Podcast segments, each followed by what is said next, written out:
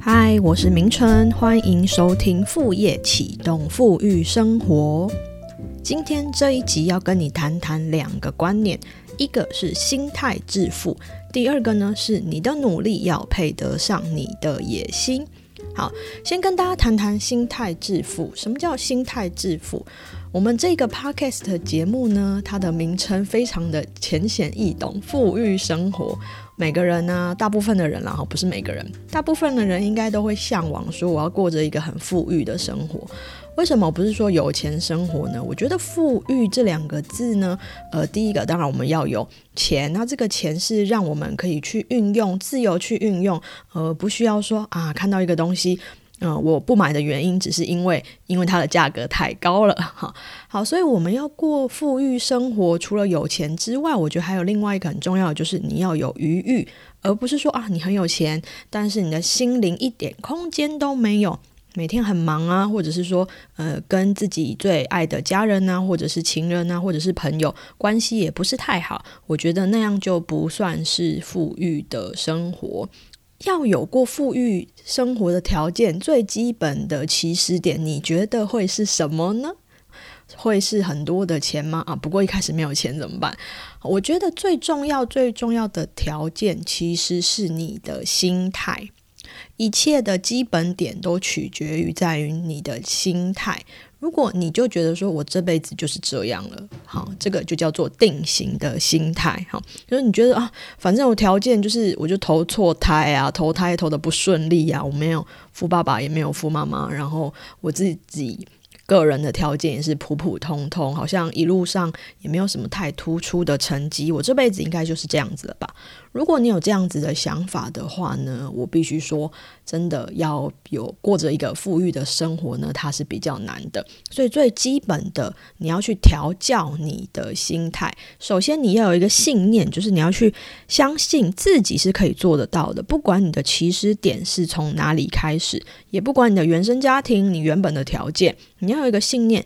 只要从现在开始努力，只要从现在开始找方法，只要从现在开始，我绝对可以过上我自己梦想中的那个富裕生活。那我不知道你的富裕生活的想象是什么了？也许是在一个国外，然后在一个呃很棒的公寓，喝着咖啡，看着呃异国的街景。哈，我不知道每一个人的想象是不一样的。好，那在讲这个之前，我就跟你介绍一本书，它叫做《最高致富秘密》。好，那我会把这个书的连接放在我们这个节目的介绍栏的地方。好，当时我在阅读这本书的时候呢，其实这本书没有讲太多方法论，但是它就是给你一个观念，就是说你是可以做得到，让你相信自己。我后来观察到，其实很多人呢，他的条件不错，能力也不错，但是一开始就是他的心态局限了他自己，他就觉得我不能做到，我怎么能开这么高价呢？会有人来买吗？好，这个就是一个局限性的思维。所以，如果说你觉得你过去的想法比较是我刚刚说的这样，我觉得这本《最高致富秘密》还蛮推荐你去看的。再来呢，呃，如何要帮我们自己去打造一个去赚取财富的一个系统？我觉得这也是很重要的。好，那刚好我们在过完年的这个第二集的节目呢，来谈谈这个主题，我觉得是蛮好的。也是大概在三年前呢，我看了一本书，好，它叫做《花掉的钱都会自己流进来》，启动金钱螺旋，用钱越多反而更有钱。好，这一本书。这本书是一个日本读心术的大师所写的一本书，哈，那它里面讲了一个概念，叫做金钱螺旋。哈，什么叫金钱螺旋？就是，呃，我想刚过完一个年，应该大家都有拿到一些年终奖金。那你当时在规划你的奖金做什么呢？我不知道你花掉了没了，哈，你是想要存起来？去以后解封之后去出国旅游，还是去买一个平常舍不得买的东西呢？好，那这本书它讲的就是说，呃，有一个方法可以让你的钱不但不会花了不见。好，现在很流行一个说法，就是钱钱没有变不见，钱钱只是变成你喜欢的那个形状。哈，我个人是不太喜欢这个说法，因为这就是很明显就是商人的阴谋嘛，对不对？好，什么叫钱钱没有变不见，变成你喜欢的形状？那重点是。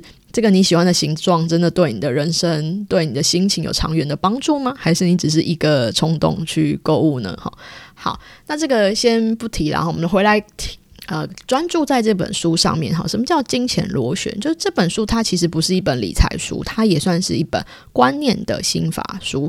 好，它呢说呃理财嘛，对不对？好，那理财这这个词啊哈，我自己的解读，理财的动词是理，好，所以你应该要去搞清楚说什么时候应该要花钱，钱要花在哪些地方，哪些钱该存起来，哪些钱该花。但是我以前我们的传统的理财教育都叫我们要量入为出，分辨什么是需要，什么是想要。我当然觉得这个观念是还蛮好的。但是有没有发现说，在这社会真的有那么容易做到吗？哈，首先第一，你赚的钱已经没有很多了哈。呃，存钱当然很重要，但是如果你只靠存钱要达到财富自由的话呢，可能就是要需要比较长的一段时间，就真的是要到退休年龄才有办法哈。那如果说叫你控制自己的物欲，好像也很难哈，因为现在每个人都想把钱钱换成自己喜欢的形状。如果说一直忍耐，好像也不是办法，哪一天就大爆发哈。当然，存钱很重要，存钱是为了让自己可以做自己想做的事情，达成一些人生的目标嘛啊。比如说，如果你有一个呃愿望是想要出国去念书，或者是你想要存你的创业的预备金等等等。如果没有特定的一个目标了哈，就是为了存钱而存钱哈，很有可能就是会错过一些呃人生好玩有趣的一些体验呢，甚至错过一些机会哈。就像我之前的节目也有讲到说，其实钱是让我们有更多的余裕啦。偶尔你去吃个米其林餐厅，去体验一下，呃，你可能会有一些不同的感受嘛哈。那要怎么样去花钱呢？呃，这本书其实有讲说，钱应该花在自己真正的兴趣上面。那这些兴趣是未来有机会、有可能帮你创造更多的收入跟机会，这些就是该花的钱。好，举一个例来说，好像我自己，我自己喜欢阅读写作，哈，我把钱拿去买书、上课之后，我把学到的东西归纳整理成文章。好，然后我的融入我的想法写成文章，那这些文章可以帮我变现呐，可以带来稿费或者是曝光，或有机会让更多的邀约上门哈，讲师的一些邀约或其他的邀约，诶，这样子。一来，我这些买花在买书或者是上课的钱，它还是只是纯粹是一个支出吗？好像就不是喽，它就会变成是一种投资嘛，因为它有机会让未来带来更多的收入。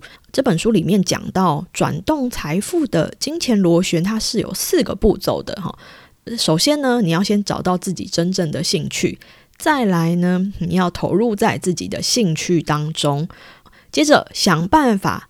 将你的兴趣跟收入去做连结，从你的兴趣中去得到收入，再把它投资到你的兴趣上，启动一个正向的循环。那我当时看这本书，然后二零一九年看这本书的时候，我是蛮认同的，因为我觉得就是呃，跟我们整个节目副业启动的概念也蛮像的，就是。对于你自己真心喜欢的事物，你不要吝啬去投资金钱在上面，因为你投资的金钱或精力、时间，经过努力之后，都会变成你的技能嘛。哈，钱如果摆在钱包里面，有可能会被偷走，或者是你拿去投资股票，不知道啊。现在高点低点，谁说的准呢？哈，如果变成自己身上的专长跟技能啊，谁都偷不走的一个资产。所以重点就是你要去找到自己想要做的那个真正的兴趣，那你可以花一辈子的时间去投入也不厌倦的事情，然后想到找到商业模式，把它去变现赚钱。好，所以这个就是我过去一直在像是呃副业发展的这条道路上提倡的一个呃想法，是还蛮类似、蛮接近的哈。那书里面还有一些其他的工具啦，如果你有兴趣的话，你可以再找来看。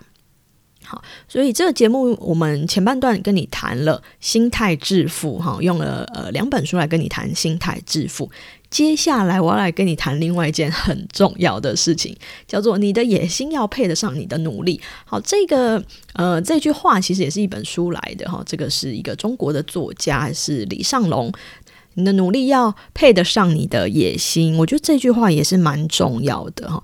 很多人反而他是拥有了前半部，他觉得说，对我我有很想做的事情，我相信我会成功，我我可以做副业的，没有问题，我可以像那些我向往的那些自由工作者、哦，艺人公司的老板一样，可以过着做我自己的想做的事情以外呢，还可以过着很自由、很富裕的生活。但是呢，我在这几年来了哈，当然看了很多同学啊，或者我去演讲的时候看了很多在台下的听众，我发现有一些人呢，嗯，他前面这部分没问题哈，那个自信啊或者是想法都没有问题，但是会落入到一个状况，就叫做眼高手低。什么叫做眼高手低？眼高手低就是他的理想非常的高，但实际上我看他在做的努力跟行动是配不上他的理想的。好，就是说，呃，好像只是努力努力一天，努力两天，然后休息个一个礼拜，好，然后就安慰自己说：有啊，我在努力啊，有啊，我在做副业啊，有啊，我在做啦，哈，就没有去认清楚现实的一些状况，哈。这个世界其实衡量任何的东西，它都有一个固定的标准。如果当你没有达到那个标准的时候呢，好，你自己在自嗨是没有用的。所以我在前几集的节目也有去分享一些，呃，譬如说你当自由工作者最重要的是要做什么事情嘛？那我想我有一直重复提到的，诶，你要去找客户啊，或什么的。那像有一些同学就会来问我说，诶。呃，我想要当自由工作者呃，我也想要培养写作这个技能，当我的副业变现。那我就觉得非常的好啊，因为这这这也是我自己走过的路了。我当然很鼓励别人这么做。那但是我就进一步去追问说，嗯，那你为什么想当自由工作者呢？你为什么想要用写作去呃当副业变现呢？那有一些人会给我的理由是因为我讨厌办公室的生活，我讨厌跟客户打交道。我讨厌老板每天在那边管我，烦都烦死了。哈，那如果是这样子的话，就有一点危险了。因为如果你真的要当自由工作者的话，这些你不喜欢做的事情呢，并不会因为你当了自由工作者或发展副业，这些你不喜欢做的事情就不存在。哦，反而呢，它的比例是会加重的。哈，像我其实前面都有呃跟各位去提到说啊，像找客户这件事情，你如果觉得你在现在正职的工作上都没有办法把客户应付的很好，你已经有同事跟老板在 cover 你的状态下，你觉得你自己一个人可以去开发客户吗？好，就有一点困难。这样，你你了解吗？哈，那如果说呃你真的很想要培养写作这个技能，那我就问你。过去的一个月，哈，不要算过去一个礼拜啊，过去一个礼拜在放放年假嘛。过去一个月，请问你写了几篇文章？你练习了呃多少的文字量啊？那如果你没有给我一个算是蛮具体可观的数字，我会觉得说，诶，你的努力还配不上你的野心哦，哈，你的想法很美好，但是你没有实际在付诸行动啊。好，好，所以。呃，借由这一集的节节目，我还是想要不厌其烦的提醒现在正在听的听众朋友，就是说这两个都很重要哈。我们的想法不要被我们自己的脑袋给局限了，但是同时你的行动也很重要。你真的想做，呃，网络上的资源很多，包含我们这个节目已经做了十几集了哈。前面也提过很多具体的做法，我这个人是没有在尝试的。那我不知道说你听了那些具体的做法，如果你认同，你有没有真的开始去做了？好，当你开始去做，你才会知道说有哪些困难要去克服，才会很痛苦的再去想办法去克服那些你所遇到的困难，你才会真的去成长，你的技能才会真的去培养。只听一些节目哈，你一直到处上课或到处听我类似像我这样子的节目，或者是去看很多的书，它只有办法。起到一些激励的作用，但是如果你不去实践，你不去练习，那些通通都没有办法变成你的技能。好像我最近自己感感慨也很深了哈，因为我来日本之后我就重新开始学日文了嘛。那我有也是花了蛮多时间在上课啊哈。那我就发现说，哎，其实上课当然是会有用，但是上课之后，如果你没有自己背单词，你没有自己复习，不好意思，那些东西都还只是老师的，都不会变成你自己的。